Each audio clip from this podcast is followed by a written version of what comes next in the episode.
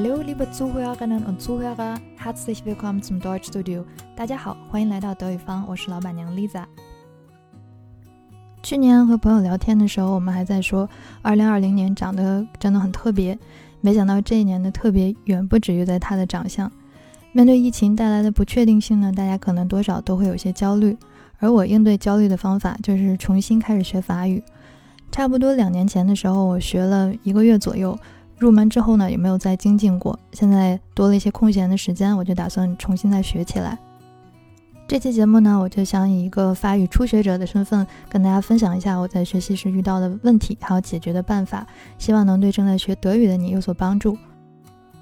我学法语呢，面临的第一个问题就是先天性动力不足，因为我对法语没有那么的喜欢，学一学呢，也就是为了能够应付日常的生活，所以为了提升这个学习的动力。我就先玩命的刷法语歌单，然后去找一些好看的法语电影，也不管听得懂听不懂，就是先去看去听，营造一种感官上的适应，然后再一点点培养感情。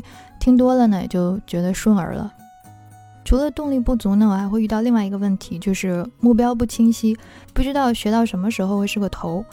以前在学英语或者德语的时候，会很清楚每个学期要学什么，而且可以定期的通过考试来了解自己的进步和问题。现在没有了这种系统性的外部指导呢，我就只能自我分类成两部分，让教德语的那一半自己给学法语的另一半自己制定一套学习目标。比如说，第一周我要学会用法语自我介绍，然后第二周可以介绍一下我的家人，然后第三周可以去买东西，第四周去银行，等等等等。这些比较实用的一些学习目标，那接下来就是去完成这些任务。嗯，在执行的过程中，我觉得每一天学一点点，要比一口气学好几个小时效果要好一些。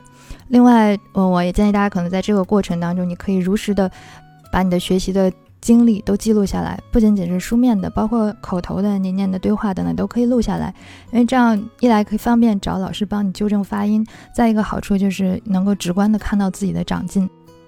解决了这个学习动力哈、学习目标的问题之后呢，我还要时不时的应对一下情绪上的小波动。我不知道大家在学德语的时候是不是也会有类似的感受，就是上一秒还兴奋的以为自己都学明白了，下一秒又陷入啥都听不懂的尴尬。每当这个时候呢，我就会去找其他学法语的朋友一起交流一下。当我知道尴尬的不止我一个人的时候，心里就会瞬间好受很多。最让我不爽的一点呢，就是我原本以为在学法语的时候，因为有德语的基础，能节省一点时间，但是根本不是这么一回事。即便弄懂了那些规则，也不意味着一听就能明白，张嘴就能说。该写的动词卡片，然后该练的那些跟读、听写，还得一样不少的重来一遍。这个时候，我就觉得能够找到一个学伴是特别重要的，因为大家一起练、一起学、一起交流，就能让这些机械性的、重复性的练习变得不那么枯燥无聊。以上呢就是我最近这段时间学习法语的感受，我也很好奇大家在初学德语的时候会遇到什么样的问题。如果你有一些好的学习方法，也欢迎你在下面留言。至于如何去找学习资源，如何去提高听力等等这些具体的操作问题，嗯，我会单独再找时间跟大家交流吧。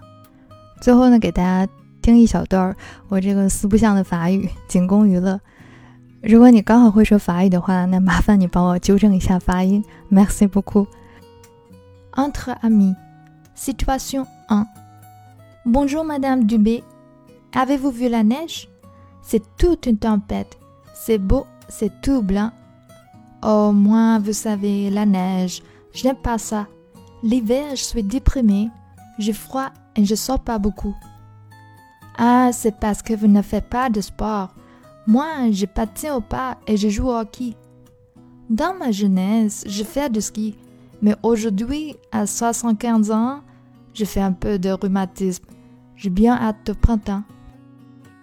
好了，这期节目就到这里了，感谢各位的收听，我们下期节目再见。Vielen Dank fürs Zuhören. Tschüss.